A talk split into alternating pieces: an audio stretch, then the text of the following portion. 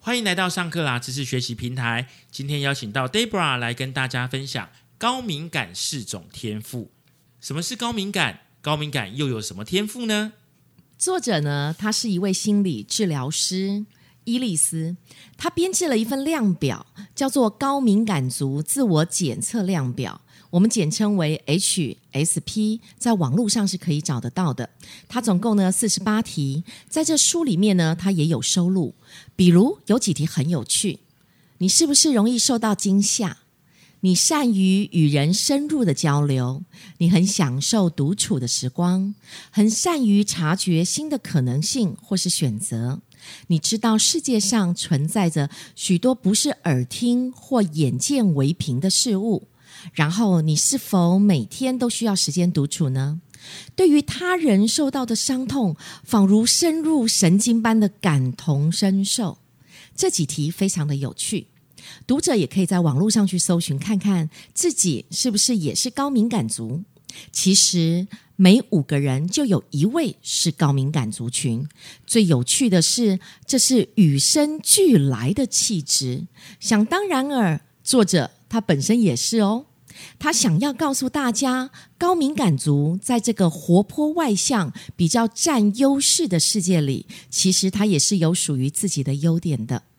本书呢，它主要分为四章节，作者文笔的用词，他不时穿插温暖的、同理的、咨商辅导领域专用的诗句，似乎这些文字都有自己的生命。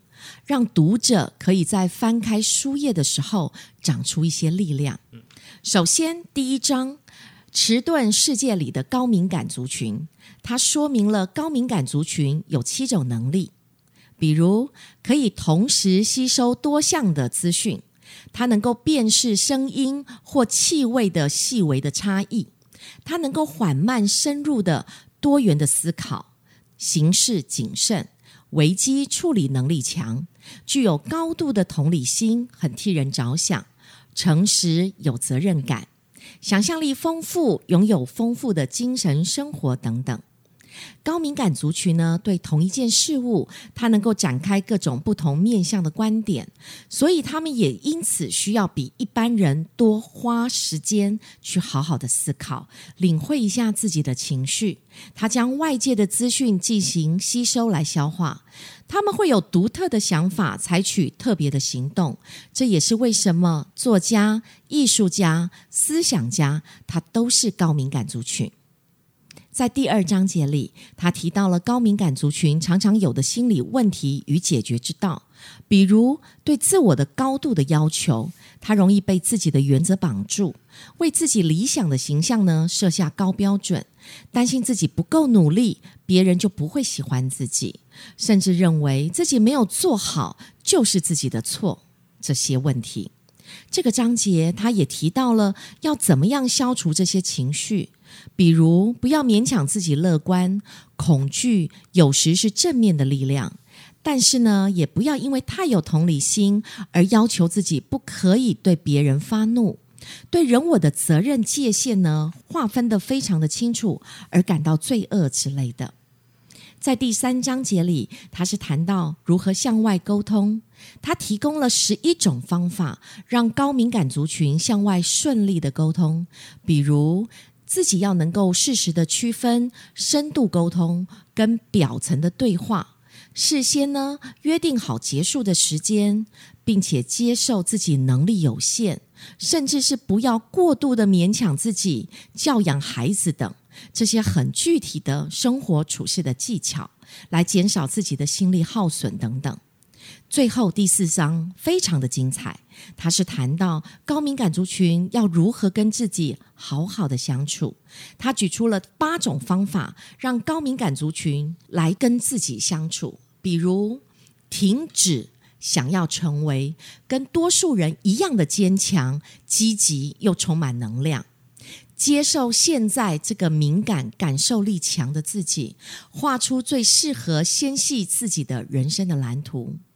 你不要拼命的压抑自己，不用勉强自己配合太快速的步调，也不要被身边的人影响。你可以很幸福。与自己和解是人生的必修课，不只对高敏感族群来说是这样，对所有的人也都是如此。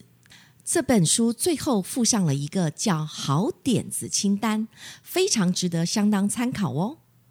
比如，如果你想要做启发的活动，你就阅读、看戏剧表演、听演唱会或是音乐会，阅读赐予智慧的一些语录，做哲学性的思考。如果你想要增加一些外向能量的活动，你就可以跟别人相处充实的时光，建立高品质的人际的关系。